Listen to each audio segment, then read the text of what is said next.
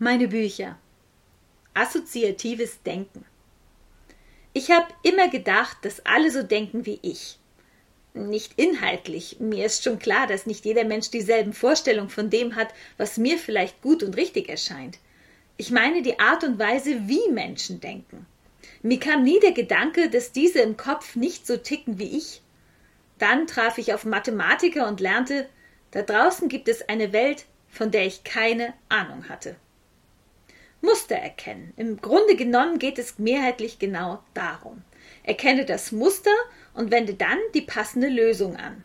So funktioniert angewandte Mathematik. Leider funktioniert mein Kopf vollkommen anders.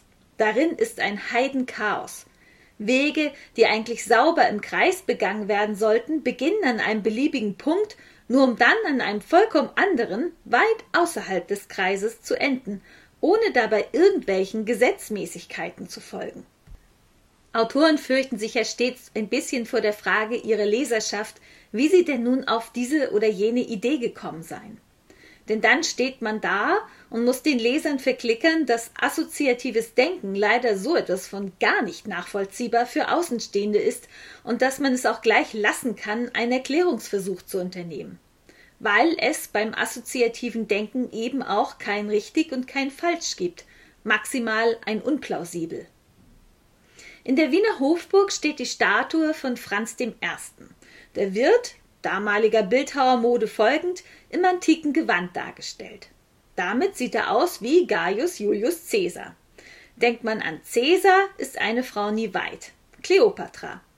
Ist es da zu heiß und man schwitzt beim Vorbeispazieren an der vermeintlichen Cäsar-Statue sehr, dann denkt man an Rom im Sommer, obgleich man sich in Wien vor dem Denkmal eines Habsburgers befindet.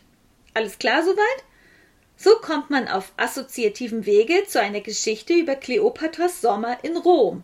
Zu finden in meinem Buch fast ein Idyll. Logisch nachvollziehbar ist an der Ideenfindung zum Text nichts zumal diese in der Realität eigentlich noch viel kruder war. Aber genau so entstehen kreative Ideen. Man sieht etwas, denkt das Falsche, spinnt den Gedanken weiter und landet im Herzen einer Erzählung. Das ist schlicht und ergreifend das Gegenteil von Mathematik. Und wenn ich jetzt gleich erneut mit meinem großen Kind über Vektorenrechnungen brüten muss, was dauern kann, weil wir das passende Muster nicht erkennen, dann sehne ich mich zurück an die Stadt am Tiber, die im Sommer so unerträglich ist und doch ihren ganz eigenen Reiz hat. Genauso wie New York im Sommer, wo soeben irgendwo in meinem Kopf aus einem gelben Taxi ein Mann aussteigt, einen Aktenkoffer eng an sich gepresst, weil er darin ein Geheimnis mit sich herumträgt, das den Lauf der Welt verändern kann. Und jetzt sagen Sie mir mal, wie ich das meinen Lesern erklären soll.